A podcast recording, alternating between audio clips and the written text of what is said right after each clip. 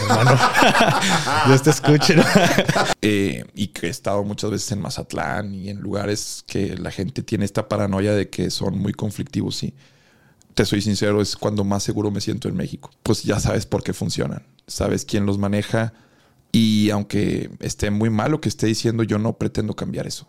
Entonces, si algo tengo como competencia es conciliar y negociar. Y si hay que negociar con ellos, se negocia. Todos están con una paranoia y tu mamá, yo, yo cuando voy a Tijuana, mi mamá piensa que me van a matar, güey. Me llama la atención como mucha gente acá trae su, su motita en la, en la, pues consigo y de pronto su pipa y hasta te ofrecen un toquecito. Bueno, a mí me pasa, me, me han ofrecido más de cinco veces mota hoy en la calle cuando me escriben mucho y es que por qué presumir que te drogas o por qué presumir que consumes marihuana. Reconocieron mucho que pocos youtubers llegan hasta la antena y yo hasta sin Lima. Nos metimos resistol, mota, me metí perico. Sobre todo estoy encontrando mi voz y sobre todo soltura, timing, mejor acting. Entonces, un día yo sé que voy a ser considerado el mejor comediante de este país y no voy a dejar de trabajar hasta conseguirlo, mi estimado. Hey, ¿qué tal, banda? ¿Cómo se encuentran? Los saludos su compa el Gafe 423, aquí trayéndoles un nuevo episodio de este podcast, La cara oculta de tengo como invitadas un invitado de lujo. No ocupa presentación, pero Adrián Marcelo, puedes presentarte con todo nuestro público. Muchísimas gracias, Gabe, por invitarme a ti, a todos los que forman parte de tu equipo, tu señora, tu esposa y a la Dan, que también ha estado platicando con Luis. Les agradezco el trato y sobre todo reiterar el agradecimiento que te decía fuera de cámaras de, cómo te expresaste de mí. Eh, a mí siempre lo he dicho, con, con amabilidad me desarma y, el hecho de que dijeras eso, pues también es una de las grandes razones por las que estoy aquí, pero pues también lo que has hecho, eh, la comunidad que tienes, la audiencia y este sentido colaborativo me, me hace también estar aquí, hermano. Al contrario, te agradezco mucho a ti también, a todo tu equipo de trabajo, que sé que ahorita tienen otros temas, pero están aquí eh, con, con, nosotros. Pero también agradecerle al público que por ahí te mencionó mucho en, en un TikTok Créemelo de verdad, todo lo que dije es, es muy sincero. Realmente para mí eres un héroe. Ya te lo digo como, como la persona que está detrás de este personaje.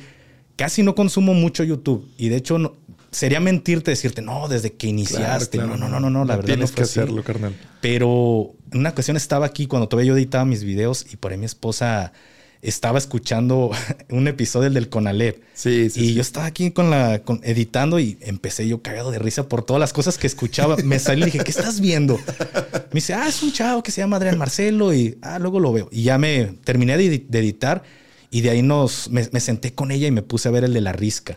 Sí, y me quedé bien picado. Y le dije, no, pues maratón. El fin de semana fue maratón Adrián Marcelo y de ahí empecé a consumir tu, tu contenido.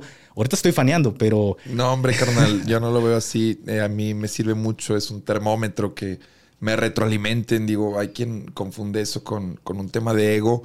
Pero eh, para bien y para mal, siempre los comentarios sobre lo que hago es lo que, pues lo que rige mi, mi pauta, mi, mi contenido. Entonces, que me lo digas no hace más que motivarme a seguir haciéndolo y te lo agradezco, insisto, y también te felicito por la estructura que tienes, por la forma en la que pues has avanzado en este proyecto y, nada, eh, ojalá también sigan los éxitos para ti, canal. Insisto, me desarmas cuando me dices cosas así. No, de verdad. Prefiero cuando me insultan. no, de verdad, yo también estoy pues, muy agradecido por todo lo que haces fuera de lo que es Adrián Marcelo, porque se nota que lo haces de corazón. El video que me, rompió así completamente, y ella sabe que soy muy difícil para, para que tu servidor llore. Y cuando me, puse a llorar fue en un video que tenías a unos niños con, con síndrome de Down. Verte llorar fue igual, hermano, fue igual. Si bien tengo este, este humor negro, la realidad es que eh, mi, persona conecta mucho con, con, con esas personas que, que están en una situación eh, vulnerable o que están en una situación distinta eh, o no tan funcional como la de las personas como tú, como yo, como quien nos está escuchando.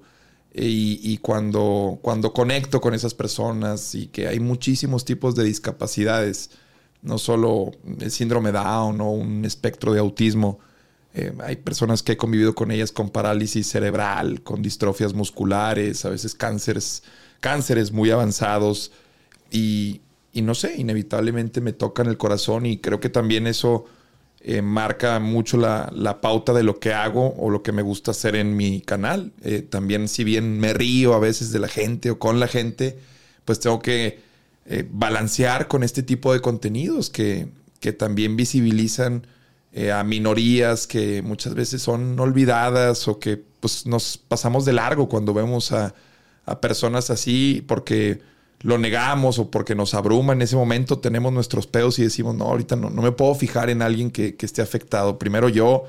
Y en esta época de egoísmo en donde pensamos solo en nosotros, en nosotros y en nosotros, creo que hay que, desde el contenido, pues jalar hacia, hacia la gente, hacia que se voltee a ver más a la gente, a, a los que están caminando en la calle, a los que se suben un camión o a los que tienen, insisto, una una enfermedad o una discapacidad o un síndrome de cualquier tipo. Así es. Y esto viene a mi siguiente pregunta, Adrián. ¿Por qué decides hacer este contenido que no es fácil? Ser el personaje de Adrián Marcelo, una, un personaje muy irreverente si lo vemos de esta forma, que hoy en día estamos en una sociedad que todo quiere cancelar, todo quiere funar por redes sociales y sale Adrián Marcelo, Adrián Marcelo con todo esto diferente de que se avienta un porro en la calle, le, ofrece a la gente a lo mejor un, un porrillo, todo lo que es Adrián Marcelo. ¿Cómo tuviste este valor para hacerlo ya en contenido? Justo ahora que mencionas eso de, porrito en la calle, vengo de grabar del centro histórico de Guadalajara, una ciudad maravillosa. Mucho tiempo me tocaba venir a trabajar y, siempre tenía las ganas de hacer radares y contenido acá y ahora me tocó y sí, me llama la atención como mucha gente acá trae su, su motita en la, en la, pues consigo y de pronto su pipa y hasta te ofrecen un toquecito. Bueno, a mí me pasa, me, me han ofrecido más de cinco veces mota hoy en la calle. Y eso también es porque creo que la gente sabe que tiene la libertad de, de hacerlo conmigo. O creo que les he transmitido eso, esa, esa dualidad, e, esa dualidad que mencionas también de, de poder ofrecerte un contenido muy oscuro, como buscar prostitutas en Tijuana y preguntarles cuánto cobran si quiero que ellas me penetren a mí. Y también ir a eh, centros o asociaciones civiles a, visibilizar a niños con cáncer. Creo que esas son dos cosas mías. No, no hago una porque necesite balancear lo otro, sino porque las dos coexisten en mi ser. No, las personas no somos completamente malas ni completamente buenas. Y creo que yo es lo que quiero con mi contenido.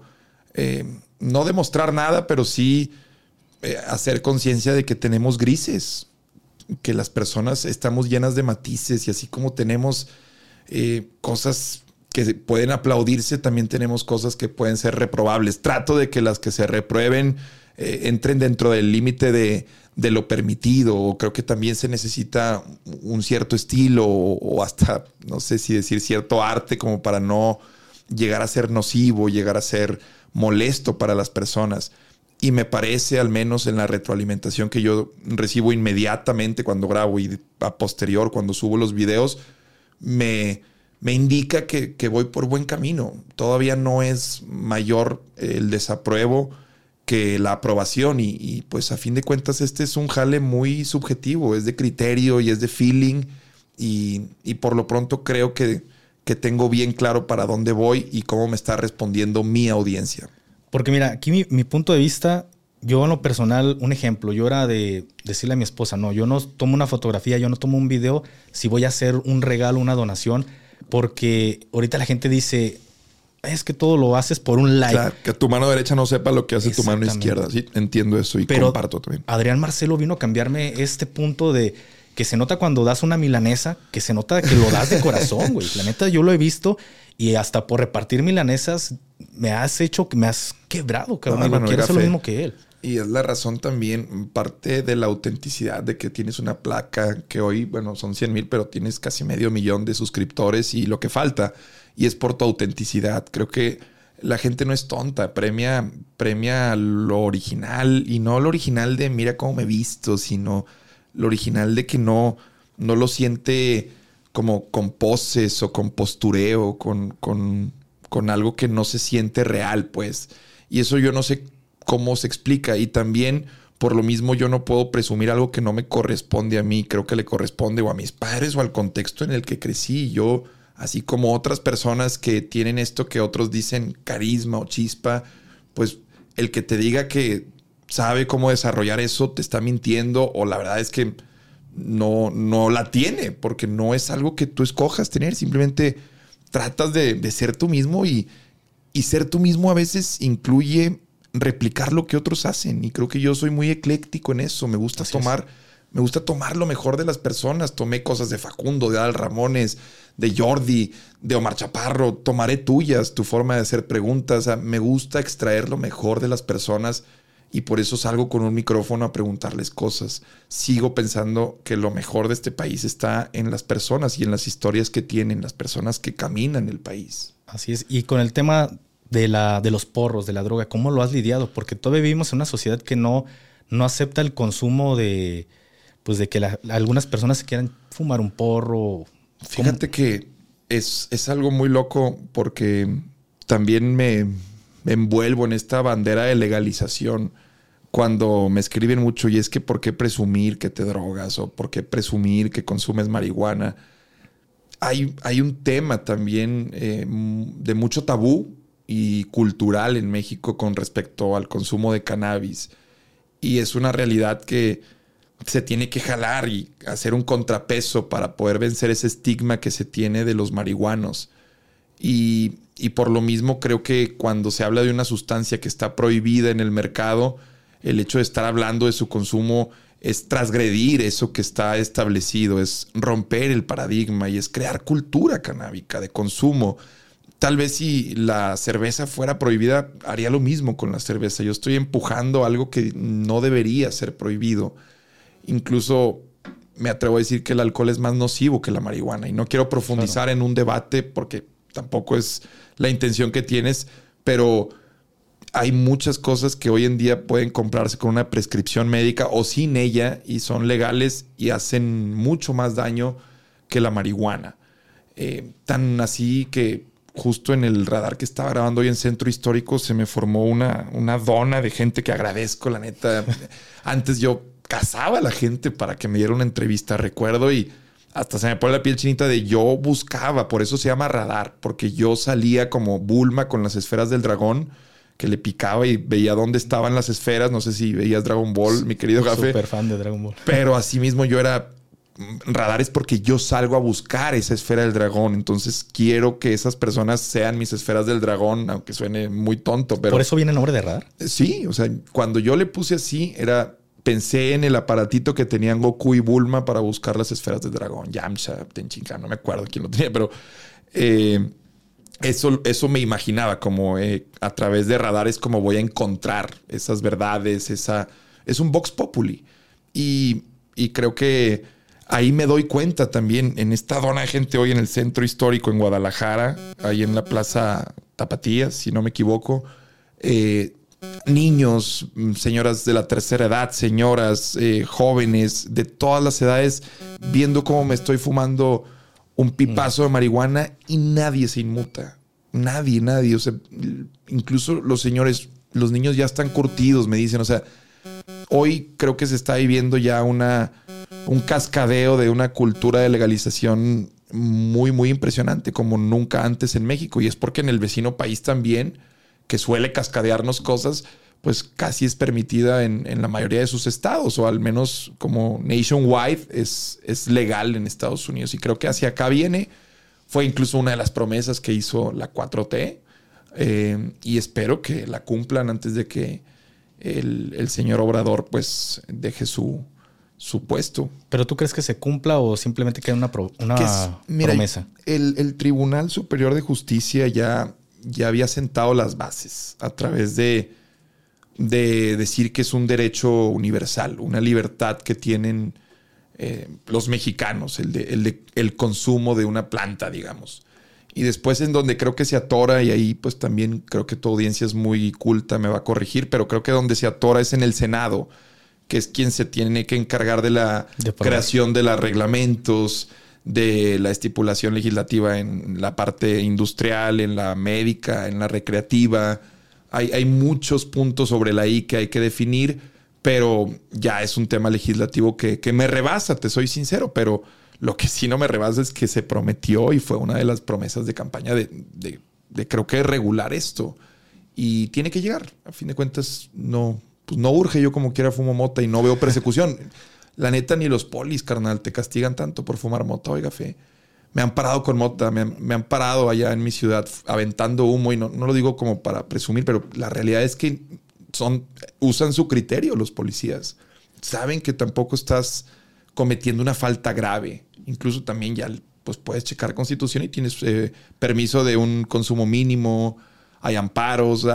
quieras o no, aunque no sea legal, ha ido avanzando muchísimo lo que es la cultura canábica en todos sus aspectos. Pero esto tú lo puedes dar desde el punto de vista de Adrián Marcelo. ¿Nunca has sentido que un policía dice, ah, es Adrián Marcelo? Bueno, pues le pasamos claro que, hay un sesgo. No, definitivo, pero no creo que haya una persecución y ahí sí hablo en general.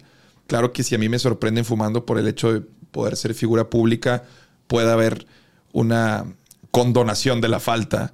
A lo que voy es que no están buscando quién está fumando mota. Sí hay siempre una persecución por un estereotipo y eso es México, no solo en la policía. El, tema racial va a jugar un papel siempre. Y sí lo digo, no es lo mismo ver a un grupo de unos jóvenes morenos tumbados, fumando y que salga humo de esa bolita, a ver a un grupo de cinco blancos fumando el poli va a pensar que los blancos están fumando cigarro y que los morenos están fumando mota. Eso yo no lo voy a cambiar, carnal. Pero lo que sí es que no veo o no percibo una persecución eh, de, que te estén parando para ver si traes marihuana. Creo que cada vez es más flexible em, el tema de, que portes marihuana o que estés fumado. Sigue siendo una falta. No, no sé, tampoco eh, me ha gustado siempre este peso que se me ejerce donde tengo que ser un ejemplo y cuando, cuando más me siento abrumado de que tengo que ser un ejemplo es cuando más como me salgo de esa responsabilidad. Eh, sin embargo, también uno empieza a documentar y a letrar con respecto al consumo de la marihuana y los efectos y, y versus otras sustancias, insisto, es, es ilógico que sea ilegal. Es que a mi punto de vista creo que para ser un consumidor también tienes la obligación de estar letrado, como bien lo acabas de mencionar. Totalmente. Porque me ha tocado ocasiones que alguna persona trae en, su bolsa una pequeña dosis, pero dice, no, es que es, lo para un policía, no, tengo permitido traer una pequeña dosis. ¿Cuál es la dosis que tienes? Totalmente. y ahí es cuando el policía abusa de su autoridad y, no, ¿sabes qué? Dame una cantidad o eh, hablando de dinero. Y ahí empiezan los actos de corrupción y empieza la persecución hacia, hacia el grifo de, a ver, güey si no, te voy a sembrar esto o te voy a llevar con la plaza, que es algo que vivimos aquí en México. Y es el sobornito. Y digo, anteriormente, ¿te acuerdas cuando la marihuana era utilizada como para plantarte y poder sobornarte como policía? Así funciona. Digo, no todos son así, pero yo recuerdo una época en la que te, sorprendían con esa famosa bolsita de mota que, que el mismo policía te podía estar plantando, el granadero, en aquella famosa época muy estigmatizada, sobre todo en, en Monterrey, de los granaderos. Eh, yo sí creo que también el conocimiento de la ley te puede ayudar muchas ocasiones, no solo con portación de marihuana, sino en, muchos sentidos, sobre todo cuando debes bajarte del carro, cuando no, eh, qué onda con la cuestión de los papeles, qué le tienes que entregar, qué no, y sobre todo, eh, hablamos de México, pero en Estados Unidos si tú desconoces la, constitución, la verdad es que los policías pueden hacer contigo lo que quieras. Y ahora, por lo mismo, los eh, vehículos tienen cámaras de grabación porque tú puedes demandar a un policía después de un, de un mal uso de su, de su puesto, de su posición, digamos. E, ellos mismos también traen una cámara que, que lo respalda, pero todo tiene que estar como grabado para que se siente un precedente. Ahora, Sí, eh, creo que tenía 5 gramos como posesión anteriormente y creo que hubo una regulación, por ahí ya también hubo una modificación y ahora te permiten tener contigo más, ojo, no es para comercialización, es para consumo. es para consumo y sobre todo también tienes que estar amparado, que ahí es donde tú tramitas un permiso, la COFEPRIS te lo va a rechazar y ahí es donde te amparas, pero el permiso no se te da, pero el amparo es lo que pues Creo que la, misma esencia de un amparo es eso, es como descansar un poquito eh, la ley para, para que entre ese amparo, no sé cómo funcione ya, eh, pero, pero sí he escuchado de todos estos tipos de trámites y debería hacerlos, pero por lo mismo, em, pues que también gozo de ese, de ese, buen trato, es, es un privilegio, hermano, la neta, no, no te lo voy a negar pues no, no veo, no me veo en la necesidad, carnal. O sea, pero tampoco, tampoco te voy a mentir, la neta sí es un privilegio. Sí, sí, sí funciona como tal. He visto que tienes esta idea de, de ser político. Lo he visto en algunos videos, por ejemplo, el último hace poco en el de Las Vegas, cuando mostraste tu ropa, dijiste, no, que a ver si no me chingan por el tema de la política. ¿Qué, ¿Qué cargo te gustaría tener en la política? Pues como en todo, desde abajo, desde el que me haga empezar a aprender. Tengo muchos amigos políticos, eh, muchos relativamente, o sea, muchos para, para, para no ser político, creo que tengo muchos amigos que están en la política y siempre me ha interesado la, la grilla, como le dicen. Y creo tener al menos como muchas nociones o, o las bases, los fundamentos de cómo funciona, valga la redundancia, la función pública. Eh, y, siempre me ha intrigado, siempre me ha llamado la atención y siempre lo he dicho porque a mí me gustan los retos y hoy creo que en mi carrera todavía tengo muchísimos. Ahora que comencé con el stand-up hace ya casi más de un año, eh, pues todavía me falta mucho para aprender, pero estoy, estoy seguro también que en algún momento ese reto que representa entrar a un terreno así y hacerlo bien, porque no es solo entrar, sino me intriga mucho lo que se requiere para hacer bien las cosas desde esos puestos, porque yo no me voy a ir con la idea de que todos los políticos son malos. Sería una generalización muy absurda y también, pues creo que también los políticos son extensión de nosotros, los ciudadanos. Considero también que estamos en una época en la que se, se exige mucho y se da muy poco como ciudadano o no hay una cultura cívica, estamos como que con la mano así de dame, dame, descuéntame, descuéntame y nosotros como no no ponemos eso que sí exigimos del político. Entonces, también eh, creo que es la función pública la mejor forma de cambiar tu entorno. Hoy por hoy creo que el contenido que hago eh, me, satisface en el sentido de lo que transforma mi contexto, mi entorno, o al menos lo que yo siento que impacto para bien y para mal. No hablo nada más de las buenas cosas que creo que deja mi contenido, también de las malas, pero me gusta que al menos impacta. Y si en verdad quieres impactar positivamente en tu entorno, en tu comunidad, creo que como, como un líder, llámese alcalde, llámese regidor, llámese diputado, llámese diputado federal, llámese senador, creo que es a través de ese tipo de puestos donde puedes impactar de manera global en comunidades o, de manera macro o de manera colectiva, digamos. Pero ¿no crees que, que estar, por ejemplo, tener una alcaldía mancharía un poco esa esencia o esa imagen que tú tienes de las cosas. Hablo por el tema del narcotráfico, que es algo que desgraciadamente de sí o sí, mm, gobernador, alcalde, presidente, no sé, puede decir no, pero sí traes algo de embarrado del tema del, crimen organizado. ya sea que te hagas tonto y digas no. Es que también, eh, muy buen gafe, eh, creo que parte también de lo que me gustaría mucho de entrarle a ese mundo es explicarle a la gente las funciones que tienen los puestos. Porque a veces como que mencionamos alcalde y, todos creen que el alcalde es el que tiene que transformar completamente una ciudad como si se pudiera en tres años y luego te religes o ponle tú que en seis. Pero el alcalde, seamos honestos, lo único que hoy al menos yo le pido a mi alcalde en Monterrey es que tenga calles sin baches y alumbrado y seguridad. O sea, es el intendente. El alcalde no es más que el conserje de una y después están las distintas dependencias y también están los organismos estatales, o sea, no, no solo lo municipal, desde lo federal, con la cascadeada de presupuesto, que ahí es donde entran todas estas competencias como político, lo negociador que seas, lo, lo que puedas cabildear, cómo coordinas las bancadas, cómo negocias con el mismo presidente. Es como puedes traerle recursos a tu entidad. Pero el alcalde también me gustaría como a veces explicarle a la gente que no puede hacer por ti, ciudadano, lo que tú crees que tiene que hacer por ti.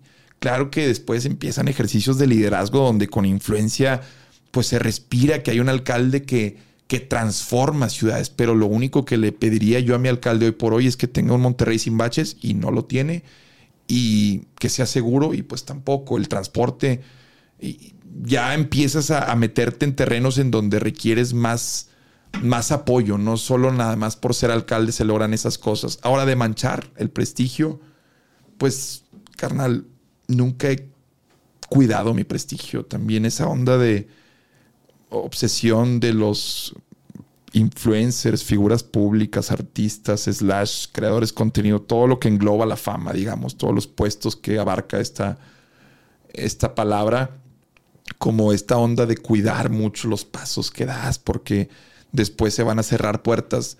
Carnal, yo quisiera que se me cerraran todas las puertas mañana. No, no quiero puertas, quiero, quiero ser lo que yo quiero ser, no depender de que colabore con alguien. Quiero que la influencia que tenga sea genuina. Si un día puedo ser alcalde, va a ser porque la gente ya confía en mí. Si no, pues no se pudo.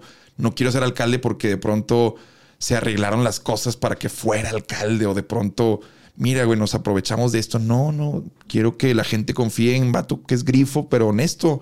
Porque la neta, ese es otro pedo. Me intriga mucho esa parte de la función pública de ¿por qué robar tanto? Entiendo que el sistema no te permite llegar si tú no estás alineado. Eso, eso no soy tonto, no soy cínico de, ah, chinga, ya llegué aquí. Eh, pues claro que sabes lo que tienes que hacer y cómo funcionan las cosas, sobre todo. ¿Cómo está el sistema? Corrupción, tú sabes. Eh, y hay un tema muy marcado de hartazgo también ahí, de, de que la gente ya está alcanzada de cómo, a ver, cómo hiciste todos estos terrenos, qué está pasando, o sea, eras un alcalde, o sea, ese cinismo es donde a, mí sí, al menos me gustaría transmitirle a la gente de, ¿y qué pasa si, si dejamos todos esos privilegios? Porque yo tengo una vida, como lo has dicho,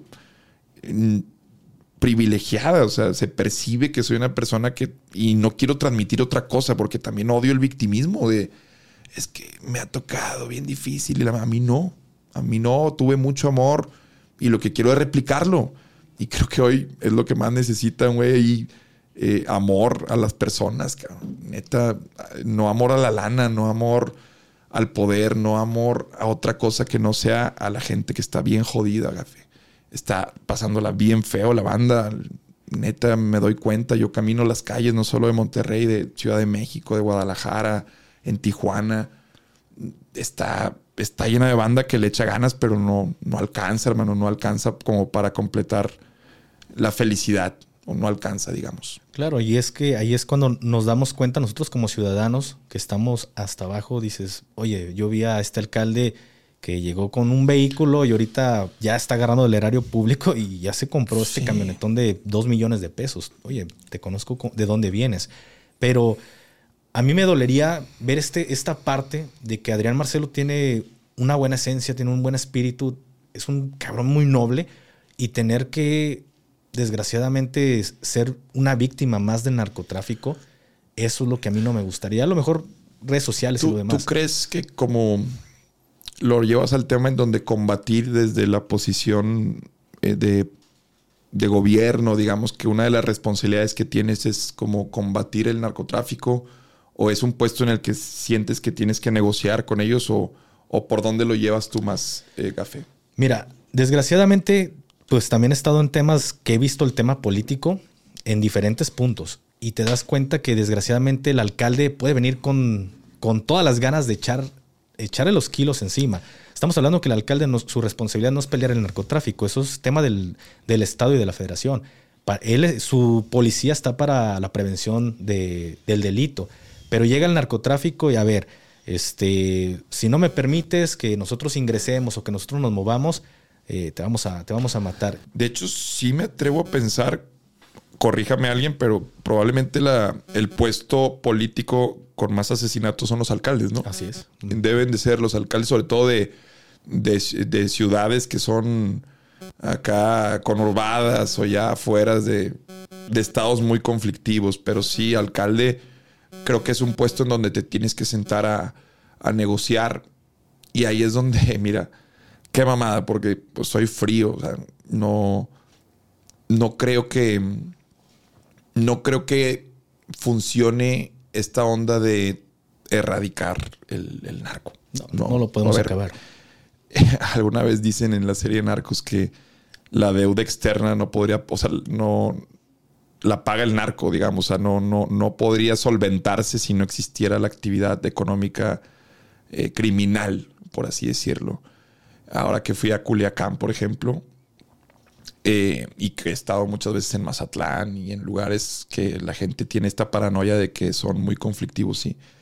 te soy sincero, es cuando más seguro me siento en México.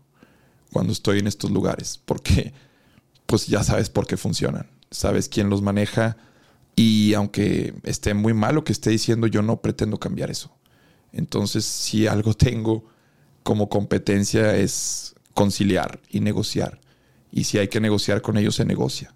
Y se tiene que llegar a un acuerdo por el bien de las personas que tú estás velando por ellas. No puedes llegar a, a, decirles voy a, voy a erradicarlos o voy a ir de frente con ustedes.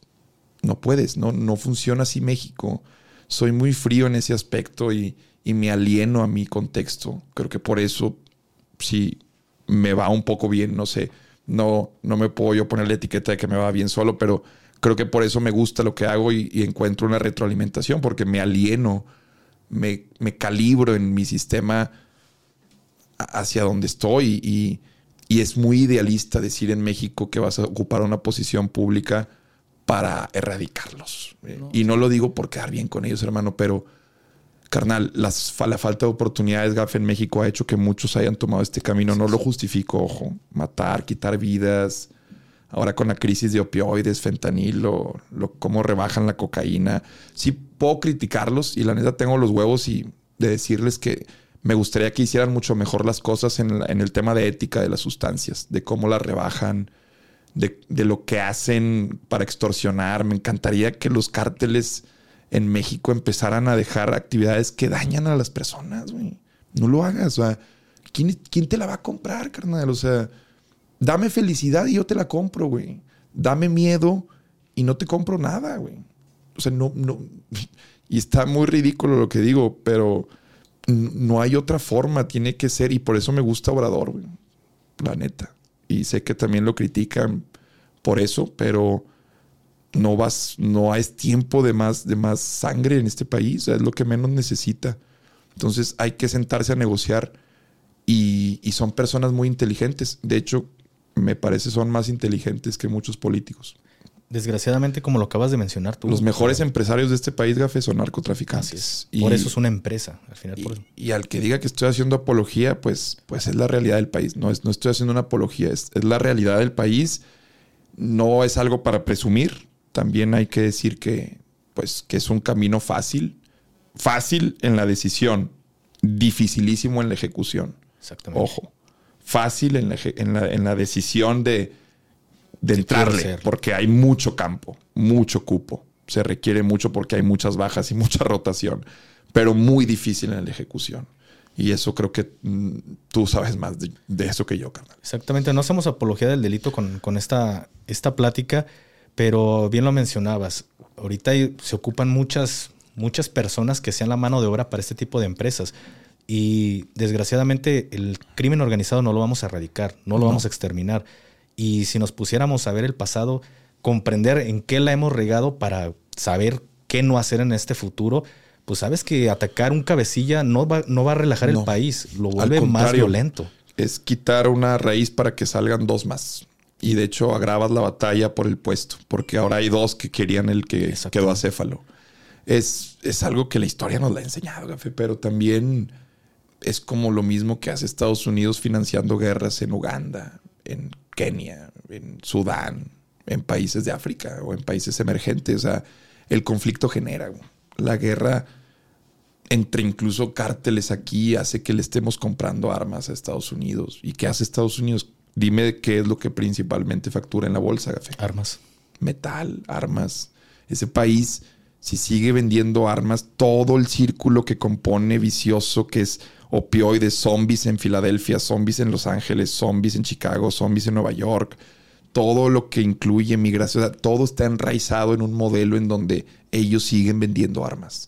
Todo, todo, la OTAN, en Rusia, o sea, no hay que ser un historiador ni muy inteligente para, para entender que somos parte de ahí mismo. Esta serie lo exhibe maravilloso. El Tratado de Libre Comercio es el que empieza también todo este desmadre, es el que abre la caja de Pandora. Y bueno, justo estamos hablando en una ciudad que es clave en todo eso. Exactamente. Para bien y para mal. Yo, yo tengo una admiración como, como grifo después de ver esta serie, no solo la serie, sino documentarme más es sobre el señor Caro Quintero. ¿Por qué? porque él solo se abocaba, al menos lo que cuentan, a la marihuana y a modificarla genéticamente, a ser el mejor maestro canábico de esos tiempos. Y justo te hablan de la creación de una flor sin semilla como ninguna otra en el mercado. Y no es casualidad. Dejó una herencia porque hoy vienes a Guadalajara y fumas. Sé que el clima de aquí es maravilloso para este tipo de sembradíos, pero fumas de las mejores motitas, regulares, no hydros, no esas mamadas que nos están dando en California y que parece que brillan diamantes. No, no, no, no. Un pinche moto sin semilla de cierreña.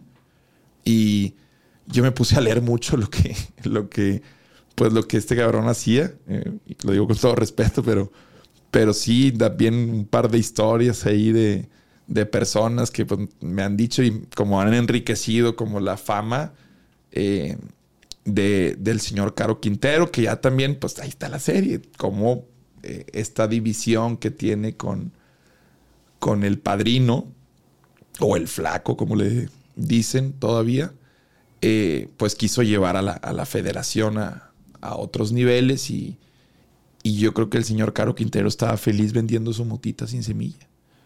Y, chingado, pues la motita ahora me la ponen en ese cajón, güey. Donde hay las muertes que ha tenido el país. Pues, pues sí, está en un cajón que sigue formando parte de la oferta, pero no creo que represente su ingreso para nada, ni siquiera no, ni el 10%. Me yo considero que nada más lo tienen para pues, complementar el mercado, pero... Para pagar los fijos, compadre, para pagar la, la luz de algunos laboratorios, no sé qué chingados, pero no creo que represente y sobre todo por el tema logístico. A ver, no es lo mismo vender un pinche empaque de esta mamada de mota, güey, a una pinche bolsa de pastillas azules. No es lo mismo. Yo desgraciadamente reitero lo mismo, no hago apología del delito, pero creo que considero que estábamos mejor en los tiempos de antes que había un acuerdo y no había esa violencia. Ayer fui a Monterrey, cabrón. Ayer fui y me dio un chingo de gusto. ¿Estabas en mi tierra ayer, cabrón? ayer fue un viaje express, hermano. pues háblate, cabrón. No tengo tu número. No, pues nomás dime la otra. después de este pedo vamos a intercambiar. Y mi esposa me dice, ¿ya habías venido a Monterrey? Sí, ya había venido a Monterrey y me da gusto pisar la, la tierra regia y verla como la vi. Ojo, sé que existe el crimen organizado porque sabemos que en cualquier rincón del país lo existe, pero me tocó ir en un momento en el que ya no había ni policía municipal, que nosotros estábamos haciendo la, función de, policías municipales, de vialidad, y hoy lo veo más tranquilo, digo, creo que este es el México que se requiere. Ojo, hago hincapié, no hago apología del delito, el narcotráfico no lo vamos a acabar, pero no, no queremos un México violento, creo que queremos un México tranquilo. La otra vez pensaba ahora que mencionas eso y ya sabes que yo soy puras opiniones impopulares, eh, también es lo que nos da. Si nos sentáramos a decir mamás que todos dicen, pues, pues siento que sería un podcast no, tan agradable a mí. Y aquí sí creo que también volvemos a este tema del privilegio en mi contexto, cuando eh, toda esta connotación del México criminal, México violento, pues me queda claro que existe, pero es muy loco para mí cómo se contradice con el hecho de que jamás me ha pasado algo. Y, creo que no, obviamente, pues es, no, vas a, no vas a tomar tu experiencia para, para hacer un, algo, una aseveración así.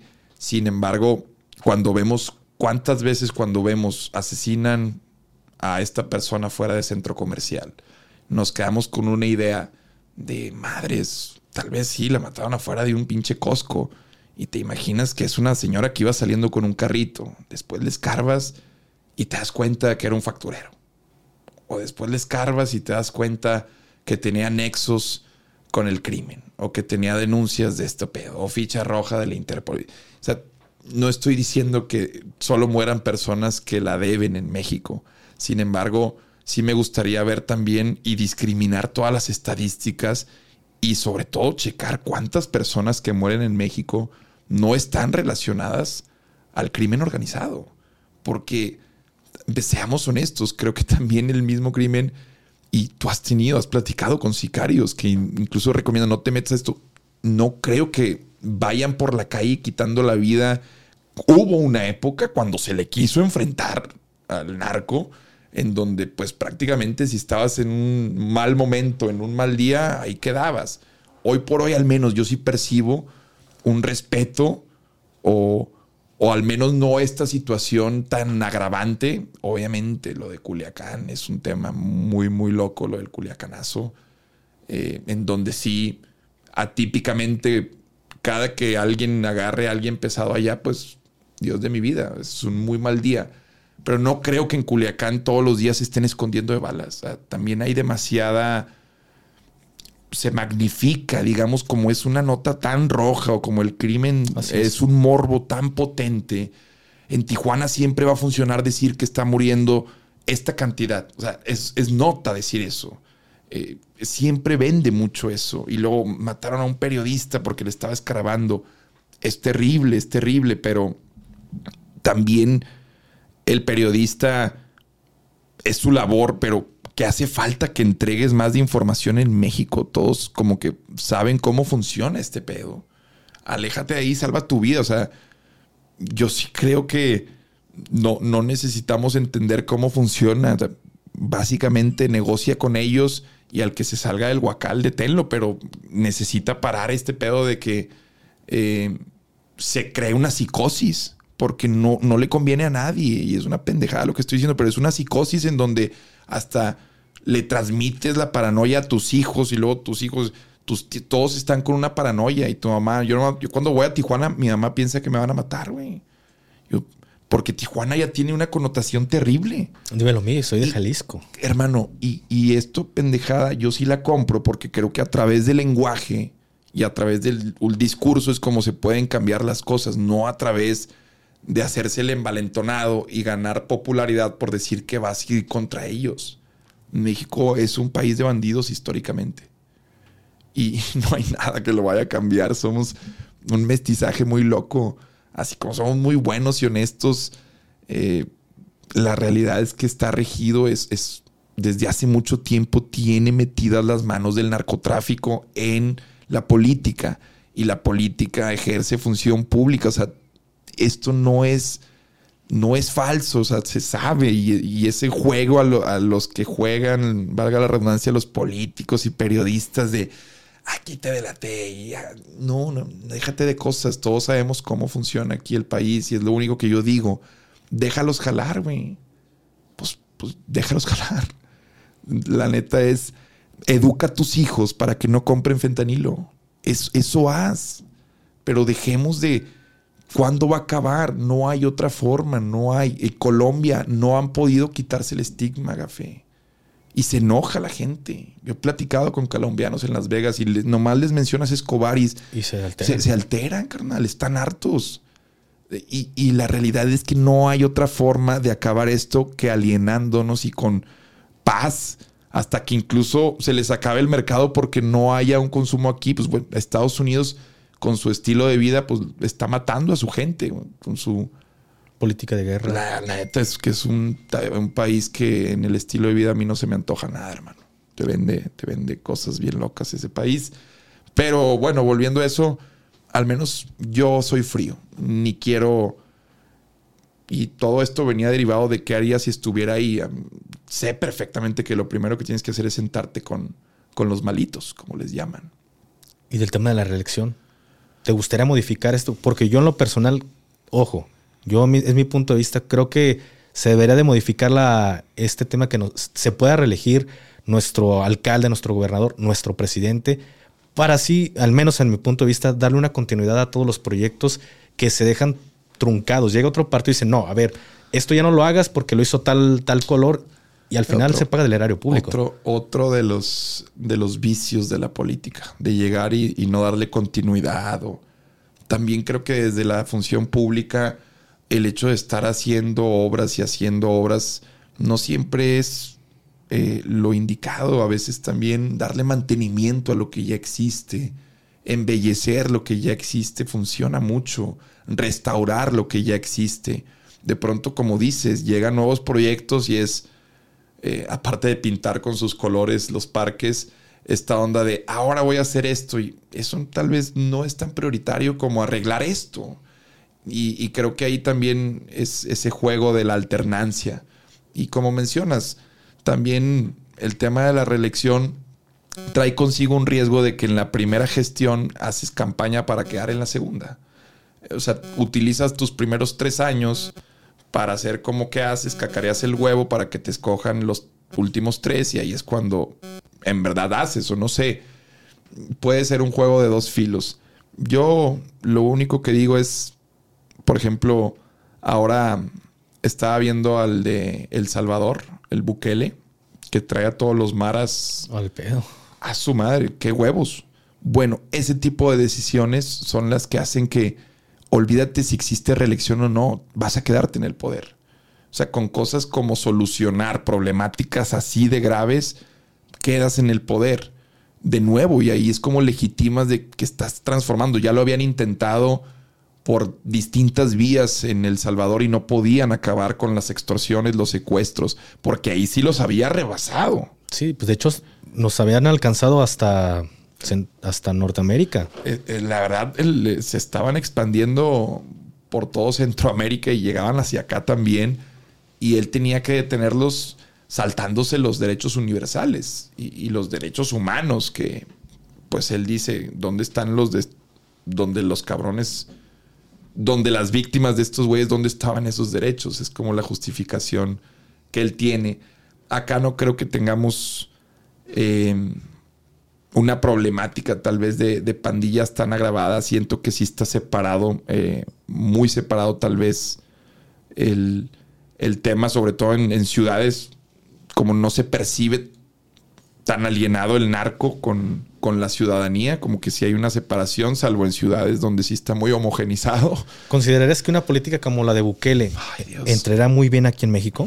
Porque eso de matarlos casi de hambre, pues yo entiendo la razón pero... No, no traería en México, creo que sobre todo el tamaño de país.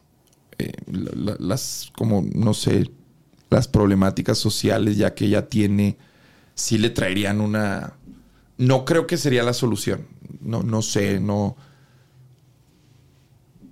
Para empezar también las cárceles, o yo sí considero también en Monterrey hace poco una crisis de de penales, había motines, o sea, no, no creo que tengamos la infraestructura como para albergar también a tantos. Tantos que cuestan. O sea, la realidad es que también eh, son condiciones muy deplorables porque no es como que los impuestos alcancen para mantener a tantos, eh, a tantos reos. Entonces no sé ahí cómo funcionaría eso de tomar una política tan agresiva, pero pues está lejos de suceder. Vemos cómo está la política actual de abrazos, no balazos. Hay que checar qué pedo, pero sí me llama la atención y sí admiro.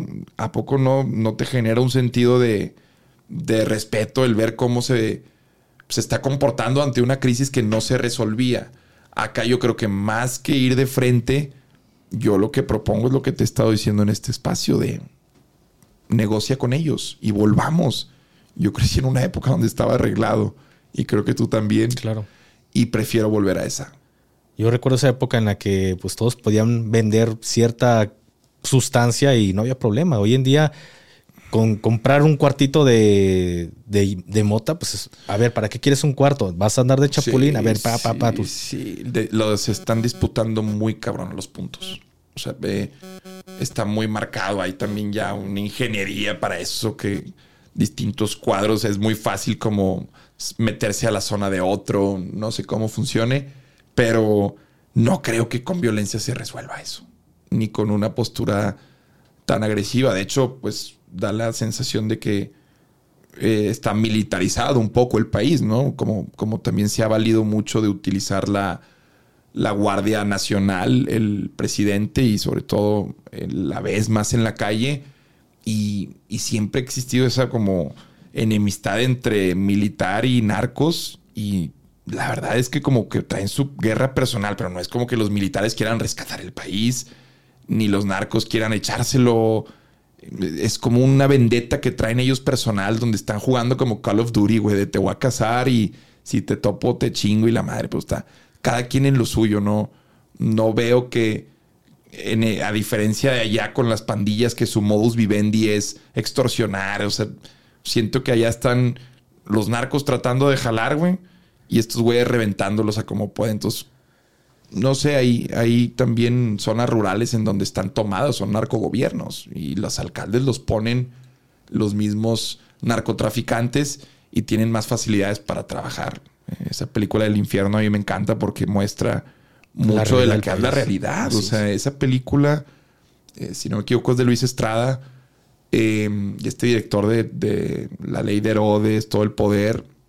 A mí el infierno me fascina, por eso es, una caricatura de lo que pasa en México. Mira, a mí desgraciadamente me tocó vivir el infierno en la vida real, me tocó vivir este, situaciones muy fuertes en muchas partes de la República, sobre todo en Tamaulipas, un estado vecino de, de ti, ver pueblos fantasmas, ver gente que de verdad la levantaban los de la última letra por el hecho de tener un dinero para seguir este, sosteniendo la guerra que tenían con cárteles y contra el gobierno, ver personas que nada la debían, nada la temían. en Tamaulipas hubo un éxodo de empresarios, de mantes se fueron, se escaparon de, ay Dios, hay otro lugar también muy famoso que me contaron allá.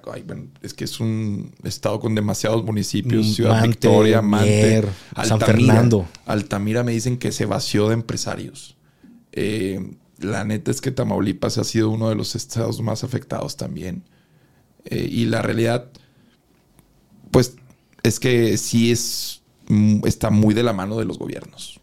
O sea, no, no, hace, falta ser tampoco un periodista como para darse cuenta que sí está muy, muy de la mano de, de que los ponen para que los dejen trabajar, pero después los que no están como alineados al gobierno se enojan y empieza esta pues esta tomadera de plazas y ay Dios de mi vida, pues no sé cómo se resuelva, o sea, la neta, somos dos güeyes aquí en un podcast tratando de ver de resolver cómo, te pregunto yo a ti, o sea, como si estuvieras en una posición de tomar decisiones a ese nivel, o sea, que eh, hasta dónde crees que está enraizado, o sea, te sentirías seguro y la madre de, de poder combatir algo así, güey, o sea. Yo realmente no, no me sentiría seguro. Lo he visto desde el tema militar, lo he visto ya del tema político. Y siendo militar, yo no me daba cuenta de que muy, muy probablemente, no digo lo hice, pero muy probablemente trabajaba para ciertas personas sin saber que era parte de, de algo más grande que yo. y cuando empiezas como que, a ver, esto ya no me cuadra, te das cuenta que no, ya mejor voy baja. Entro a gobierno y dices, mira, no, yo no me percataba de este tipo de cosas, pero sí existen. Nada más que es más fácil pagar la nómina de alguien que controla 20 mil militares a pagar las nóminas de 20 mil militares. Con que pagues una sola. Es cierto. Mueves a todos. Te mamaste con esa. Pues justo también ahora que hablabas de la última letra, hay una serie muy, muy buena, se la recomiendo, se llama 000. De Amazon. De Amazon. ¿La has visto? Sí. Bueno, justo esa es la historia de cómo, cómo se crea este brazo armado y de lo de lo extremos que eran. Me encanta eh, por ahí los capítulos en donde te muestran cómo los entrenaban. Y son entrenamientos militares.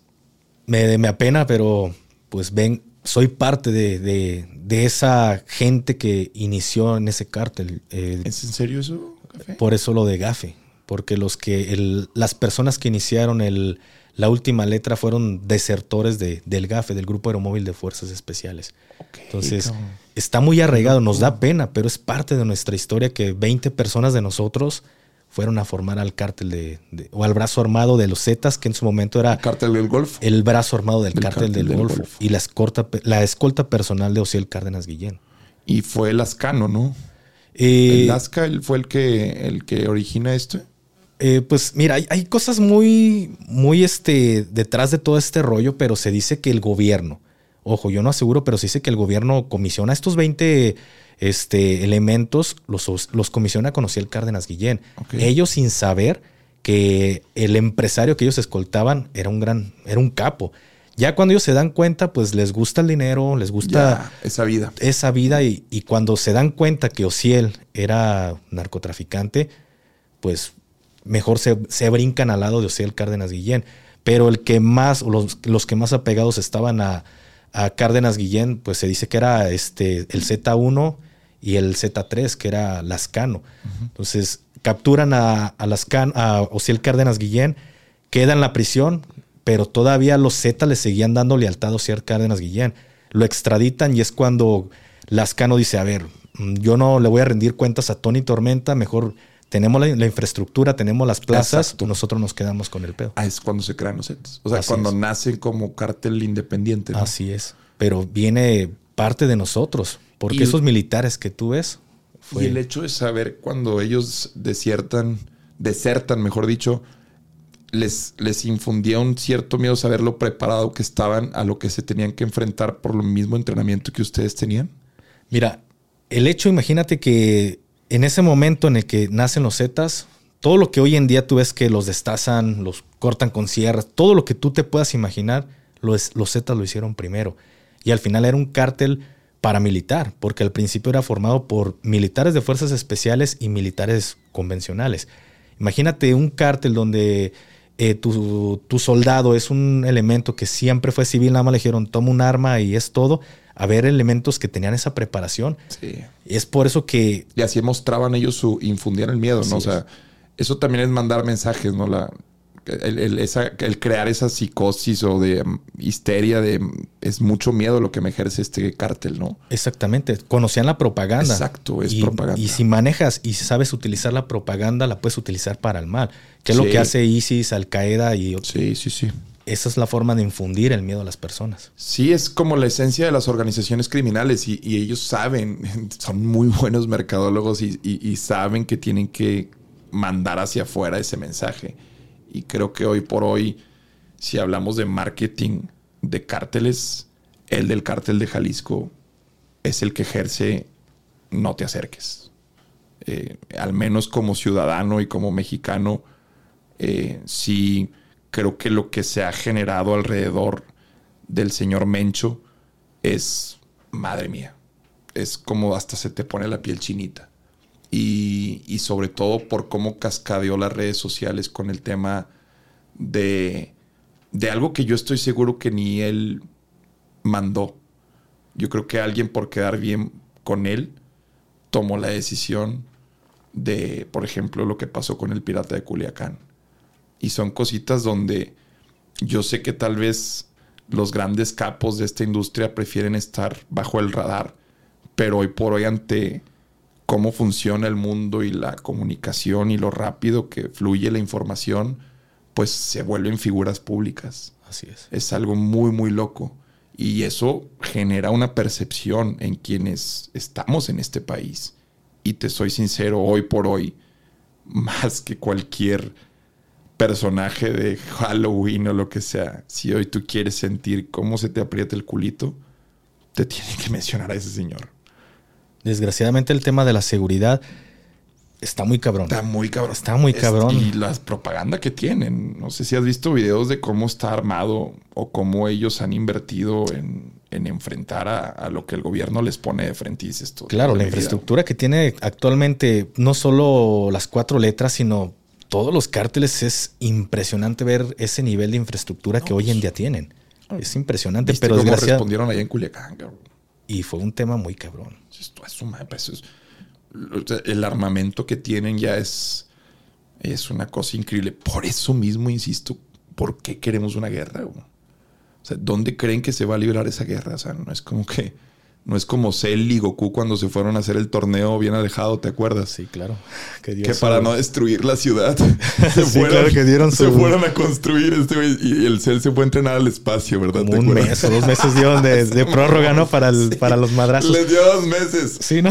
y luego te acuerdas que el día que ya baja, construye ese mismo día, creo que el... El, cuadrilátero. El cuadrilátero, güey. Bueno, acá no pasaría eso, carnal. Pero estaría chingón. Estaría con madre, fuera de pedos. Imagínate como vikingos, güey. Que se va. O sea, que, tengan así de frente. Vamos a medir fuerzas, chinga. Ya, vamos a dejarnos de cosas. Que se vayan al desierto de Sonora. Nos vemos a cierta hora. Y tan como pinche Troya, papá. Y darse la madre quien las deben. O, quienes están en interesados, tanto de militares, marinos, como pues estas personas. Porque lo vimos que ahora con la detención de Ovidio, ojo, fui militar y pues siento ese cariño hacia la institución, pero no estoy de acuerdo en cómo llevaron la operación que muchas personas que no nada tenían que ver con el tema pues salieron embarradas.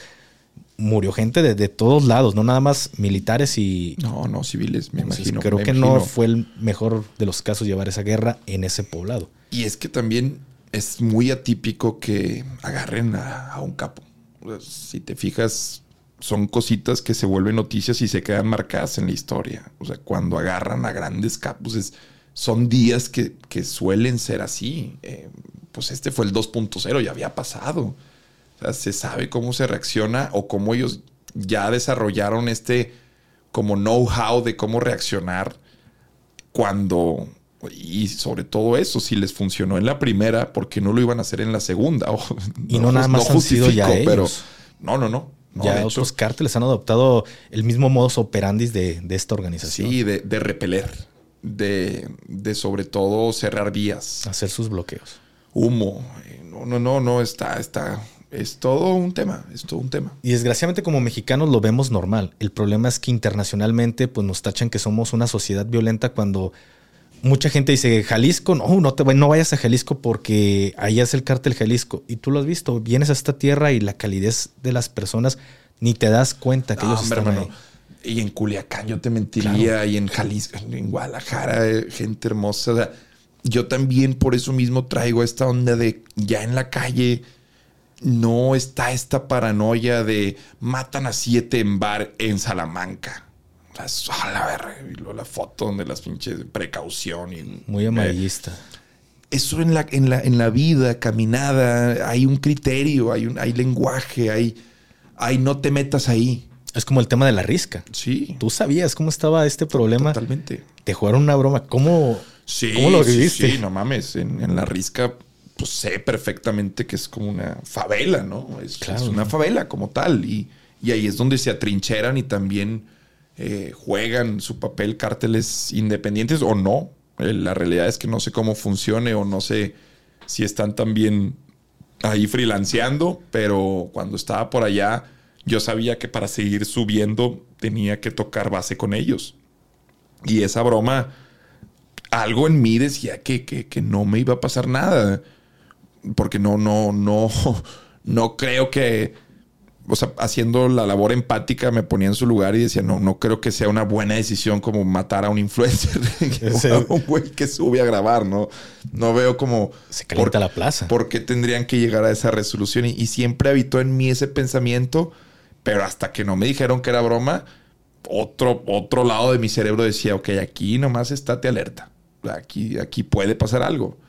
Y sobre todo porque son, eran chavos. E, eran chavos que a Méndez si están bromeando, eh, traen una toma de decisiones distinta, pueden estar sustanciados, no lo estaban, pero pueden estar y, y entonces se vuelve un condicionante en ese momento.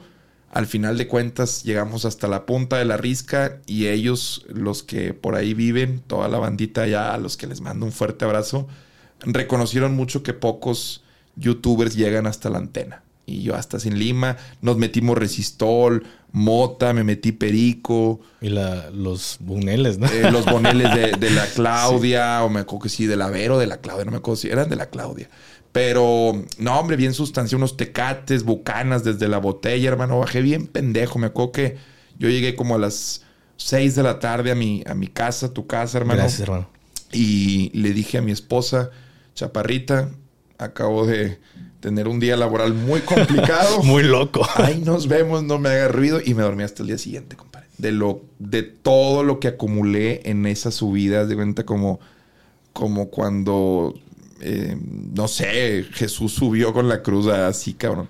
Porque fue como un via crucis en el, pero no malo, sino eh, estuvo lleno de anécdotas. Nos metí. Pues tú lo viste, el video, chinga. Fue un video muy, muy loco. Lo he visto, de hecho, dos veces. Se lo video que... a, mi papá. ah, sí, sí, vi que dijiste que tu jefe se estaba cagando de risa. Y es la realidad es que la, lo que hace que conectemos con distintos segmentos de edad es que el protagonista de radar no soy yo, carnal. Es, es lo más irónico yo voy buscando protagonistas. Y ese video lo protagoniza la seño que nos da de comer, la seño de los bonles, el morro de la moto, el muletí, el patillas comandante, o sea, ese video lo protagoniza, así como todos los radares busco que los protagonice la gente. Eso el hará. chaparrito, ¿cómo se llama el chaparrito? Se me olvida. El Este- chaparrito, el capitán, el comandante Patillas. ¿Es patillas? Sí, sí, sí. Cuando se cae de la bici. Sí, güey. No, no, no. Ese- Ese güey es un stuntman. De hecho, es un, extra de acción. Ese cabrón le vale madre la vida, güey. Ah, es una mamada, güey, la neta. No, y agradezco, la neta, todas esas pinches risas que nos sacas. Digo que mi papá aquí viendo. De repente llegó ese día y estábamos cenando y cenamos viendo en la sala, estamos viendo a Adrián Marcelo. Y ese día lo vio y mi papá todavía es como de más conservador en ese. Claro, claro. Y lo empieza a ver y que el porro y "Eh, esa chingadera es que cabrón. Empieza mi papá. Ya cuando empieza a ver, estaba risa y risa. De esas que no te aguantas, que te quieres Sí, hacer el fuerte. Sí, sí, sí, no, no, y es, la neta también entendería si no conecta con, con las personas. No puedes hacer contenido, por más que sea mi intención, que abarque un chorro de gente, que se pueda sentar a un niño, un abuelo y un joven a verlo, pues no se puede. También hay demasiada oferta, café. Demasiada oferta. Eh, Tú y yo estamos haciendo un podcast que va a entrar dentro de un mar de cuantos más, carnal. Y esto es lo chido también, que hay para todos. Eh, ahí el sol sale para todos aquí y creo que quienes tienen eh, la capacidad de disfrutar una buena charla, de acompañarnos sin hablar desde donde están, pues disfrutan un chingo que haya demasiadas cosas hoy para escuchar. A veces veo que gente firma en los podcasts, ¿qué pedo con estos grifos? ¿Cómo llegaron a hablar de esto? Y yo, pues no mames, qué chido, güey. O sea, qué chido que hoy tenemos espacios en donde se habla de, güey, ¿te gusta el pan con mantequilla, güey? O, o las glorias y la madre, o sea, cosas que son banales, que son pendejas, o cosas muy escabrosas como las que hoy hemos estado hablando. Claro. que se puso bueno, eh, güey. ¿Y cómo lidias con el tema de la muerte, carnal? Ay, porque- carnal, pienso que está a la vuelta de la esquina, hermano. ¿No te da miedo en un radar que algo pueda pasar como el tema de la risca? Sí, sí, sí, hermano. Y el día que pase, si estamos grabando, para empezar, me voy a convertir en una leyenda. Eso también lo veo así, de que si me llegan a matar grabando radar, no mames, imagínate el pinche video. Comen mis hijos, mis nietos, mis... No sé, carnal, pero eh, sobre todo eso, siempre he sido muy trágico y también por eso no me permito disfrutar al, al 100 de, de lo que muchos consideran es el éxito, porque no considero que es banal, que es superfluo y sobre todo pasajero. Eh, para empezar, ni compro lo que me pasa como éxito, porque luego también me desmotivaría para seguir echándole ganas y alcanzarlo verdaderamente. Para mí el éxito es estar vigente, longevo, de, de que te mantengas estable a través de constancia, trabajo. Pero todo esto lo hago porque pienso que me voy a morir mañana y que mi mamá se va O sea, siento, tengo esta forma de ver la vida de que siento que me, me van a me van a marcar en cualquier momento para darme una mala noticia. Y no está bien ver la vida así, pero me ayuda para protegerme de no ilusionarme, café. Pinche vida me ha, a través de escuchar los testimonios de la gente, pues me ha ciscado un poco. Me ha hecho tocar tierra y escarbar en ella casi, casi, porque no, no me permito despegarme después de escuchar que niños mueren de cáncer, que personas perdieron de formas ridículas una parte del cuerpo, eh, sin deberla ni temerla, estar en el momento equivocado y morir, accidentes que son muy estúpidos, hasta de risa, pues, ahogarse con un gordito de una aguja norteña, pendejadas así, o sea, eh, se me hace muy ridícula la vida y le quito mucha importancia y no ando amasando ni, ni tratando de hacer planes a más de cinco años, Gafé. Siento, insisto, carnal, ahorita saliendo eh, me asaltan y no, no tengo la suerte necesaria y ahí quedo. En un viaje a Ciudad de México me atropella una moto, no sé, carnal. Hay mil y un formas chidas de morir. Ojalá sea con un infarto a los 92 años, carnal. Y estar dormido. O cagando. Siento que cagando también en el pujidito inicial de un mojón que sientes que está atorado, que no sepas que ahí quedaste, hermano. Y a lo mejor y ni cagar. O sea, no alcanzar ni a cagar. Que sea el primer infarto para que te mueras con un mojón adentro. en el recto. Claro. ¿Crees que Adrián Marcelo está viendo en el mejor momento de, de su vida o, o sientes que todavía le falta? Eh, sí, así como cuando Arjona dice que el mejor disco es el último que saca, el último día que yo estoy viviendo es el mejor para mí, aunque suene muy mamador. Carnal, es agradecer que estamos vivos. Eh, sacas, si, si dijera que es uno antes, hay, día- hay días que me han marcado en mi vida, pero pues si dijera que el día más feliz fue ayer o hace 15 años o el día que cumplí 17 o el que tú quieras, pues ya me estaría cerrando a todo lo que viene. Entonces, para mí, el día más feliz es el último que estoy viviendo, incluso si fue el más triste, carnal, porque estoy vivo. Aunque suene muy coach de vida, pero no hay otra forma de ver la vida, carnal. Y con el tema de tu esposa, hermano, que ojo, yo, aquí está la mía, está presente viendo. Me encanta que esté ahí viendo cómo jalas. Eso, eso es mucho lo que la chaparrita eh, eh, es la razón por la que estoy con ella. Le gusta mi trabajo, me admira eh, le represento un reto a ella a mí. Y creo que lo que tienes al estar ella aquí hoy me doy cuenta que es algo similar, Gafe. Y es indispensable para mí para poder seguir y crecer en esto. No podría sin el complemento. Yo ya no hay día que no lo diga, Adrián. Este, hay un dicho que dice que detrás de un hombre y una buena mujer, para mí en lo personal es vamos a la par, vamos a un lado y y hoy por hoy yo no sería lo que soy si no fuera por ella. Y veo que complementas muy bien con tu esposa, sí, la En mi caso sí está atrás porque ella se pone un cinturón de plástico con un pene. me penetra. Así. No es cierto, carnal. También en mi caso es una chica que, no mames, y la conocí en mitad y mitad, carnal, en un reality en televisión. Es una mamada que yo conocí. Si tengo hijos, imagínate, el día que me pregunten a los siete años dónde conociste a mamá, pues les voy a poner un video de YouTube de, mira, aquí, está. O sea, mi primera cita en este reality, que es una tropicalización de The Bachelor. Es como The Bachelor, pero eh, mexicano acá, versión populacha en multimedios. Y mi primera cita fue con la chaparrita. Ahí la conocí. Y después de ver todas las mamás que hice y cómo me seguía viendo con ojos de amor, dije, ella puede entender lo que yo quiero hacer con mi carrera y lo que esto que estoy haciendo ahorita me puede impulsar a, o me puede llegar a, llevar a algún otro lado. Y, confío en mí y creo que hoy los dos, no solo ella ni solo yo, los dos gozamos de haber confiado el uno en el otro. Y, paga con creces cuando confías en alguien, cuando todavía no es eh, lo que pretendes que sea, paga con creces que esa persona haya estado contigo.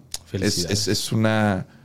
Es, es como lo dice a veces eh, Franco Escamilla cuando habla de su esposa cuando él tocaba en restaurantes. lo que hoy saque. Exacto. Es, algo muy... Eh, conecto mucho con, el hecho de que cuando alguien sin, sin tener todavía lo que sea que tengas, te, te valora nada más por tu esencia y no puedes, no puedes darle la espalda cuando eh, te va bien de cierta forma. Tiene, esa, esa lealtad no tiene precio y, es de ida y vuelta. Exactamente. Yo ahorita que hablas de Franco Escamilla, pues igual comparto muchas de las, de las ideas del maestro Franco, que realmente lo dijo creo que en el de Bienvenido al Mundo o en el de, por la anécdota, no recuerdo cuál de estos dos, si no hablo de mi esposa. No, no, no, y aparte es stand-up, tú tienes que hablar de lo tuyo, en la medida en la que creo, y me imagino que él, que es un maestro y el, mejor estandopero de este país, eh, lo, lo podrá decir también que, que si tú hablas de cosas que te pasan y, en verdad son genuinas, pues es más natural lo que sale de tu boca. No está, no está sobrepuesto. Como lo viviste, lo puedes transmitir de mucho mejor manera. Entonces, creo que cuando tienes las tablas que tiene él, te permites hablar de lo que sea no solo de tu esposa, él yo creo que habrá un momento en donde nos entregue stand-up de sus hijos. Eh, ya lo hizo con su padre y creo que puso a llorar a medio México. En el de payaso. Sí. De hecho, a mí no me tocó que desgraciadamente le he batallado mucho. Nunca, nada más una sola vez he encontrado boletos para, para entrar a ver a Franco aquí en Guadalajara. Y fue en el de payaso antes de que pasara. Es un monstruo en el mejor sentido de la palabra de ventas. No fue un, pedo comprar un boleto. Todos estábamos, me senté como en la teoría del Big Bang, todos, listo, marcando. no encontramos nada. Es un caso sin precedentes donde el mismo Franco ha tenido un respeto inmediato de la vieja escuela de la comedia, que no es fácil. No es fácil que un Teo González vaya a un podcast y hable bien de ti. No es fácil que prácticamente toda la vieja escuela, Tony Balardi, Jorge Falcón, eh, Carlos Eduardo Rico, Jorge Ortiz de Pinedo, Eugenio Derbez, el que tenga una opinión negativa, pues estaría disparando al pie, porque también los números hablan. Hoy, hoy también sí existe el lado cualitativo de las cosas, pero cuando tienes una aprobación tan desmedida, pues es definitivamente porque tienes un muy buen producto. Y creo que Franco envuelve su comedia como nadie más lo hace actualmente y, ahí están los resultados. Ahí está también el hecho de que impactes en un segmento, un abanico muy grande de edades, porque con Franco me ha tocado ver a jóvenes, a viejitos y a señores expresarse maravillas de lo que hace. Y del tema de la mole, ¿cómo lo has vivido? Porque creo o he visto que también ha sido parte importante para lo que hoy en día es él, él es mi maestro. Franco me, me, representa como el benchmark, pero con el que he trabajado y con el que es mi máxima influencia a la hora de hacer comedia es Iván, es la mole. Él es el prototipo de comediante que a mí me da risa, su narrativa, su, storytelling, los aderezos que utiliza, cómo adjetiviza las cosas, ese ojo con el que casi casi tiene un zoom que ni un iPhone, cabrón. O sea, tiene unos detallitos que hace que en tu mente se genere justamente esa reacción de extraño y se traduce en risa. Entonces, sin ser un científico mole, me parece que es es un investigador del CONACYT, el hijo de la chingada. Y han hecho una excelente sinergia. Usted lo recuerdo en el del, el del mago, no recuerdo de. En Qatar, allá en Latinos, el mago Miau, cuando le abría la puerta del elevador y todas esas mamadas. Sí, yo estaba cagadísimo de la risa y, conectan tú y él también. Digo, nacieron el uno para el otro. Es, interpretar roles también, Café. Por, por lo mismo, también, por ejemplo, ese video que comentas del mago el mago y Miao es un personaje, Iván, de hace muchos años en, donde no necesita a nadie. Y a mí me queda claro. Pero es la interpretación de mi rol la que creo que magnifica en ese video mucho lo que él hace. Le dije, yo no voy a hacer nada más que exaltar lo que tú haces. Yo soy el clásico. Si te fijas, un mago no va con un micrófono él, A él lo presentan. Yo soy tu presentador y voy a magnificar todas las reacciones. Le voy a dar como la pauta al que está recibiendo el truco de cómo reaccionar. Entonces, cada que iban hacia un truco, yo, ¡ah! sí. Pero madre mía, el vago lo volvió a hacer. Los argentinos. Sí, o sea, es nada más complementar al, cabrón que ya sabes que, da resultado. Y, y, ahí es mi labor muy patiñesca. Y también mi risa es muy genuina, porque él a mí me da mucha risa y creo que yo le marco mucho la pauta a la gente de, güey, aquí es donde, mira, te cagas de risa. Sí, claro, es el típico aplauso detrás de... Pero es el respeto, hermano. Las duplas son de respeto. O sea, si tú no admiras ni respetas a tu contraparte, no funciona. Y se nota. Por más que la falsees, te puede funcionar dos, tres cápsulas. Pero si no le tienes un respeto y admiración, es como una relación. Se nota luego, luego cuando todos hemos estado con una pareja que sabes que no andan bien.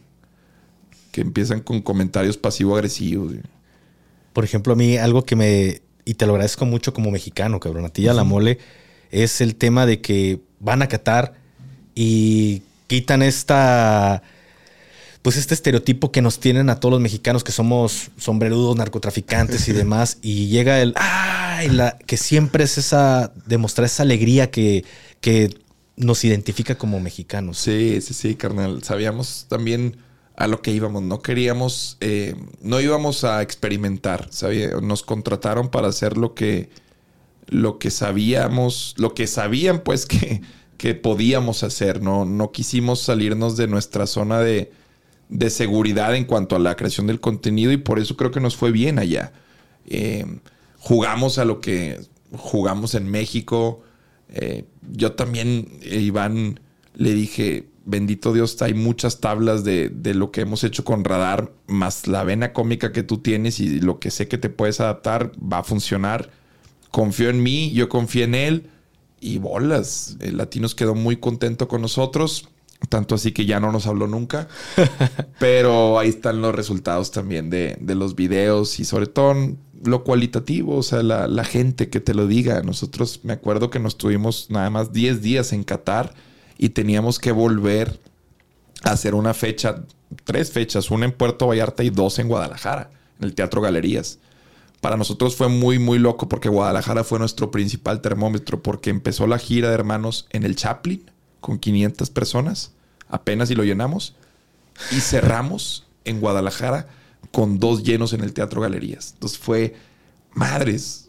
funcionó mucho el hacer los videos. Pero cuando nos regresamos de Qatar, 10 eh, días después, después de estar haciendo contenido allá, hicimos como 8 videos, todos de noche porque no, de día no funcionábamos. Volvemos y vamos a Puerto Vallarta y lo, primero que nos reciben los taxistas, así de esa clásica que sales del avión y ya de la sala. Y los taxistas me llamó mucho la atención de Puerto Vallarta. ¿Qué onda, Adrián? ¿Cómo te fue en Qatar? Ya, chica. Como en Puerto Vallarta, güey. como muy, muy loco. Eh, el taxista, eh, los del Uber, o sea, como que estaba muy, muy fresco que habíamos ido a Qatar. Y ahí es donde dije, mira, mole, funcionó mucho. La neta, como que el esfuerzo que hicimos nos legitimó mucho de que, ah, mira, güey, la, rompieron allá y están volviendo. Pero me llamó la atención que gente que, pues, sí, sí notó que fuimos, se enteró que fuimos, que era lo que buscábamos. ¿Y realmente sirvió? Viste mucho ir a un mundial, Gafe. O sea, era mi sueño desde chiquillo ir a uno a verlo y que mi primer mundial haya sido tan lejos eh, y haber ido a trabajar, pues me llena más de orgullo que mi primer mundial haya sido eh, contratados, no, no nada más de turista. El tema de la hermandad, ¿cómo lo manejas?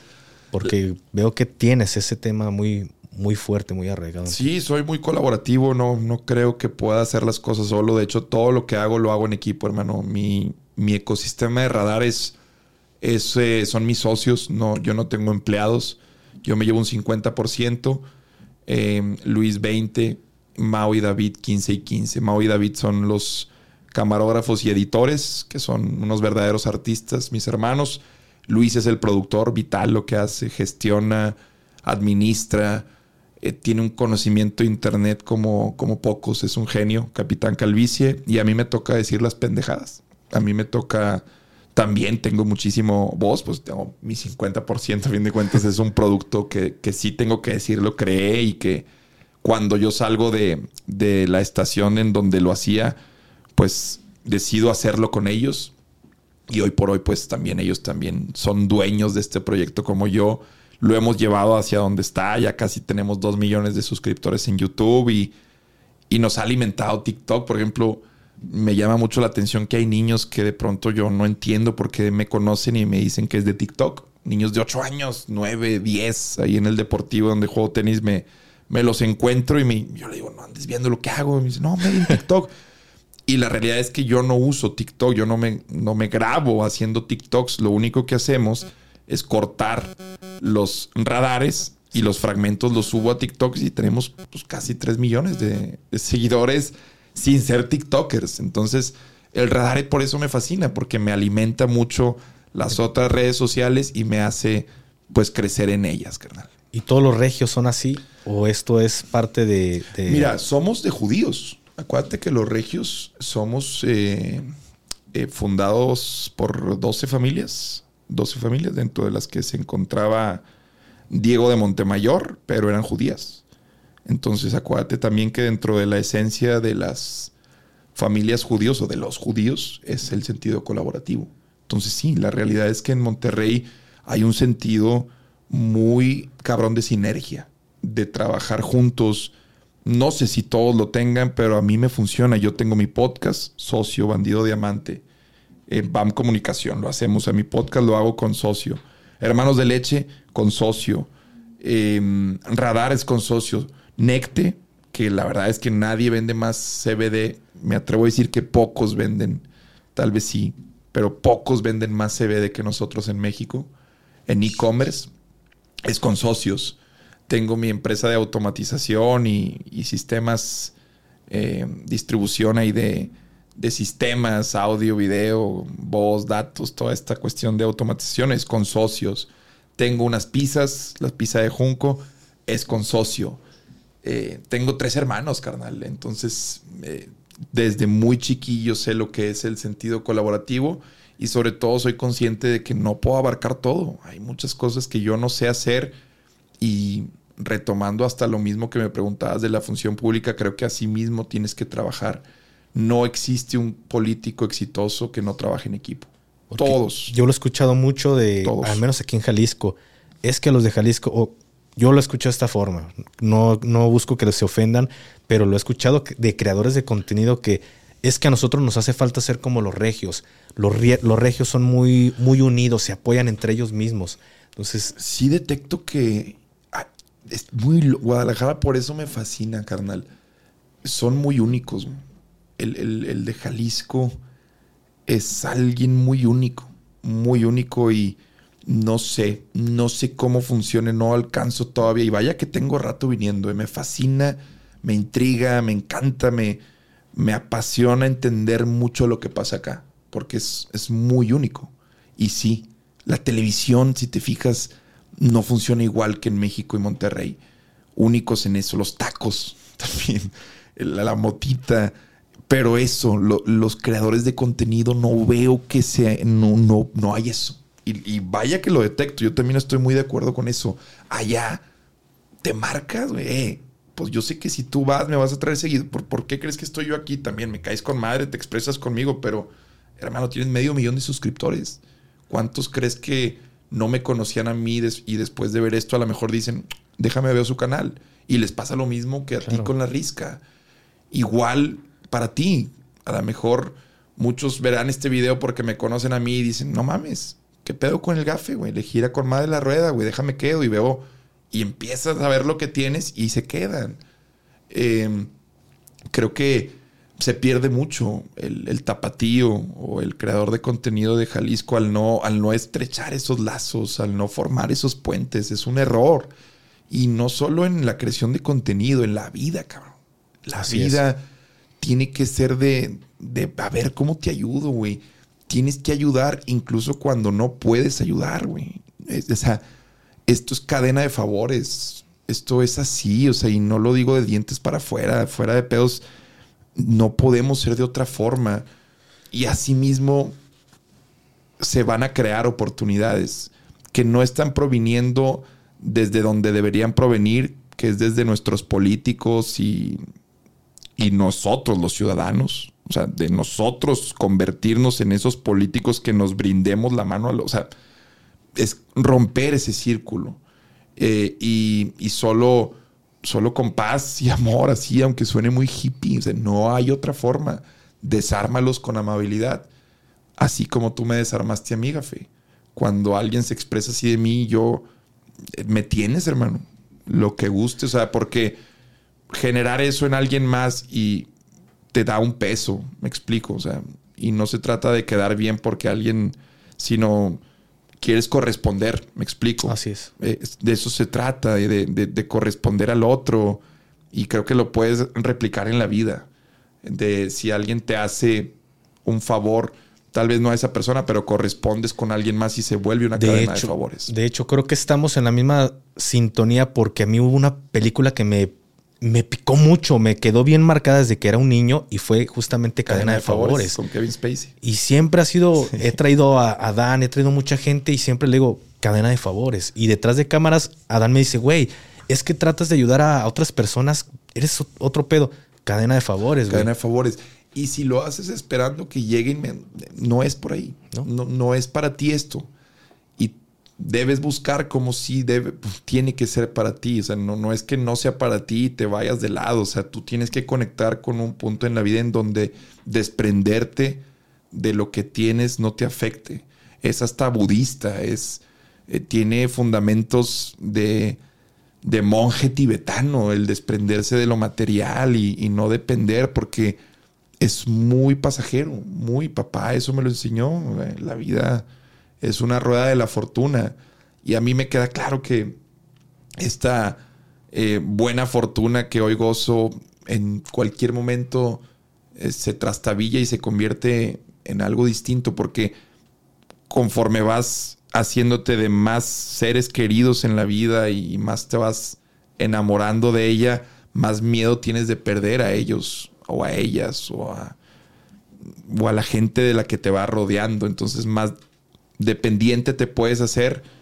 Y sí me queda claro que hay que disfrutar cada momento para que no te arrepientas de, no haber entregado lo mejor de ti a los demás, cabrón. Entonces, pues sí, sí conecto mucho con esa, esa parte de querer dejarle esa semillita chida a las personas de buena vibra, no soy el mejor ejemplo, estoy lleno de defectos, eh, incluso puedo ser nocivo en ciertas eh, ideas que tengo, pero mientras yo siga estando seguro de que mi objetivo no es hacerle daño a las personas, seguiré dejando abrir la llave de mi mente sin filtro. Muchas gracias, hermano. Y ya para terminar con esto, ¿qué nos espera de Adrián Marcelo? Pues, carnal, ayer justo tuve un evento de comedia que me fue muy bien en Monterrey. Fue un evento de beneficio en donde pude hacer una hora y media. La gira de Hermanos de Leche, bendito Dios, me dio unas tablas que no debería tener yo en un año. No es normal para un comediante en un año generar eh, las tablas que Iván me hizo, el pinche cabrón hijo de la... Nada más la veía como la rompía el ojete y, decía, no mames, güey, tengo que ponerme al nivel y luego dime qué le meto aquí, aderezame aquí, ahí estaba bandido y tas, tas, tas, como a, a través de fregazos te curtes. Pero ayer que hago este evento de comedia lo menciono porque me fue muy bien, me sentí muy, muy bien y cada vez creo que el escenario haciendo comedia es donde mejor me siento, donde la retroalimentación más me, me, rebasa en el sentido de lo satisfactoria que es. Radar jamás lo voy a dejar de hacer porque justamente es a través de los testimonios de las personas como yo puedo alimentar las historias que tengo en stand-up, entonces van de la mano. El podcast lo seguiré haciendo, entonces Así como mencionábamos que cuando llega un alcalde y quiere hacer cosas nuevas, yo quiero ser ese cabrón que le da continuidad a lo que empezó ya hace tiempo, que es la comedia, seguir con mi programa de televisión los miércoles, que si bien es una faceta y una cara mía un poco absurda, irreverente, muy hasta arcaica, eh, sé que conecta también con un segmento de... Y en Guadalajara es muy visto, ¿no? me impresiona el rating que tiene el programa en Guadalajara, tomando en cuenta pues los hábitos y costumbres que tienen los tapatíos, que es básicamente Televisa y TV Azteca. Entonces, el cómo se ha ido metiendo el programa y hoy que lo confirmé. Muy conservadores. Exacto. Eso también hay, hay un tema ahí de, de ideología conservadora muy interesante acá en Guadalajara. Pero seguir, seguir machacando hasta convertirme, como lo he dicho, en otros espacios en el mejor comediante de este país. Lo que me tome 5 años, 10, 15, lo que me tome, yo voy a trabajar para cumplir lo que he dicho y, la neta es que le estoy echando muchas ganas, le meto mucha escritura con el equipo, mucho laboratorio para probar la comedia y sobre todo estoy encontrando mi voz y sobre todo soltura, timing, mejor acting, entonces un día yo sé que voy a ser considerado el mejor comediante de este país y no voy a dejar de trabajar hasta conseguirlo, mi estimado. Y va a ser que lo vas a lograr, hermano, vas, pero con el favor de Dios, con humildad y sobre todo escuchando de los mejores y, respetando sobre todo eh, esta carrera. Eh, la, industria de la comedia tiene que respetarse, tiene que hacerse con, con disciplina, con bases, con fundamentos y estoy seguro que con eso lo voy a poder conseguir, Café. Muchas gracias, hermano. Y, no cambies, cabrón. No, no cambies. Hombre, carnal. No, porque habría de cambiar? me ha funcionado ser como soy, creo. Eh, hasta ahorita no me quejo. Entonces, eh, pues tendría que cambiar cuando me lo solicite la gente. Lo naturalito siempre es lo mejor, ¿verdad? Y así... Día que me lo pida la gente mucho, tal vez ese día sí les haga caso. Hoy creo que me pide más gente esto que me pides tú a, lo contrario. Que sé que hay otros que dicen sí cambio, pero hoy al menos mi círculo me indica que, que voy por buen camino. Claro que voy, como dicen, la gente no cambia, modifica actitudes. Así es. Pero el hecho de que eres auténtico, no tienes que estar buscando siempre el, ay, ¿qué dije? o cómo dije que era. No, no yo dije, mira. No, yo soy lo que soy. Antes me acuerdo, y, y, son etapas, me acuerdo que he salido de podcast en donde chinga, eso que dije, hoy mira, carnal, lo que haya salido de mi boca es lo que salió, hermano. Y pues yo quiero lo mejor para mi país y para los que están aquí. Entonces, si alguien tomó lo que dije, como cómo te atreves, ¿no? las vidas que se han perdido por él. Pues, por supuesto que yo nunca quisiese o, quisiera que se sigan perdiendo vidas o, las que se han perdido jamás me hubiera encantado que se perdieran, pero pues no es algo que, que un cabroncito blanco de 1,90 con con la reata de 23 centímetros eh, pueda cambiar desde un podcast, hermano. Claro. Yo nada más estoy escupiendo mamás que hacen que el algoritmo posicione bien estos videos y te lleves una buena lana. No, muchas gracias, hermano. Dios te escuche. La risa, no censuren. La risa pegajosa de Adrián. ¿Cuánto vale tu risa, cabrón? No sé, pero también, o sea, eso sí, obviamente natural, pero también como estoy en televisión, desarrollas una risa, no es falsa, ojo. Le, le picas un botoncito a tu. Nada más es de que le despierten y luego tú la pero hay de todo tipo de risas en este pedo, ¿no? No creas no, pero sí, todas parten de algo que se despierta haciéndote reír. Ya después tú sabes hacia dónde llevarla. Pero sí existen risas que son como impostadas o eh, cuando eres patiño, que yo soy, yo me considero un gran patiño, sinceramente. Me encanta ser el bufón y, y el que rebota y hace lucir a alguien más. Pero pero cuando estás como patiño es clave también la risa que vas a tener de quien está haciendo la broma. Claro. Porque si se ve falsa además, o si se ve ya programada, o muy mecanizada o monótona, pues sí, sí se pierde como que la intención. Y, aquí, y aquí es como con lo dijiste en lo del mundial, ¿no? Te ríes y transmite. Ah, no sé qué dije, no lo entendí, pero me reí. exacto, güey. Estos morros de. Pues nos pasaba con, con egipcios cataríes. No agarraron el pedo a la broma, ¿no? Pero este güey se está riendo. No, pues una última duda, una última duda. Soy un poquito observador, pero lo he notado en otros podcasts. ¿Tienes algún problema en el oído? No, por el tema de, de hacerle así o qué. Es que veo que siempre te despegas un poquito tu, oído del lado izquierdo. No, llega un punto en donde como el hecho de que estén atrapados los dos oídos me genera algo y quiero que respire uno. Ah. como para también ver cómo se escucha y, siempre juego. Llega un punto donde también la gente se da cuenta si me ha visto en espacio, soy ansioso. Eh, tengo un tema también con, con las uñas que que la neta lo he intentado combatir, pero pues ya también yo sé que hay gente que me dirá, ponte chile, ajo y la madre. No he podido, espero un día vencer eh, esta batalla contra morderme las uñas y sobre todo con estos tics nerviosos, el pie también y, el estarse moviendo. No sé, son como temas de sentirse vivo. Pues muchas gracias hermano y ya para terminar, pues le doy la razón a lo que dice el buen Adrián. Eh, yo también he, modificado mi, mi, conducta como era anteriormente. Hoy veo la vida de diferente forma hace ocho años, cuatro, cinco, y, y va a pasar lo mismo dentro de meses, años. Voy a ser diferente al que soy hoy en día. Preocúpate si en 20 años volteas y sigue siendo el mismo, compadre. Así es. Creo que el cambio es la única constante. Muchísimas gracias, Adrián, por haberme dado esta oportunidad de tenerte en este espacio. Ah, hermano. Ojalá sea eso una oportunidad, pero yo lo veo como un encuentro. Eh, consensuado y bien chingón, hermano. Así que muchísimas gracias y ojalá pueda estar de vuelta. Sobre todo me encantaría que me invitaras de nuevo para preguntarte cosas yo a ti y sobre todo si un día estás en Monterrey que le caigas al podcast, pero hay muchas cosas que me intrigan de pues de lo que ahora has hecho tú. Me agrada y me halaga mucho que me hayas preguntado.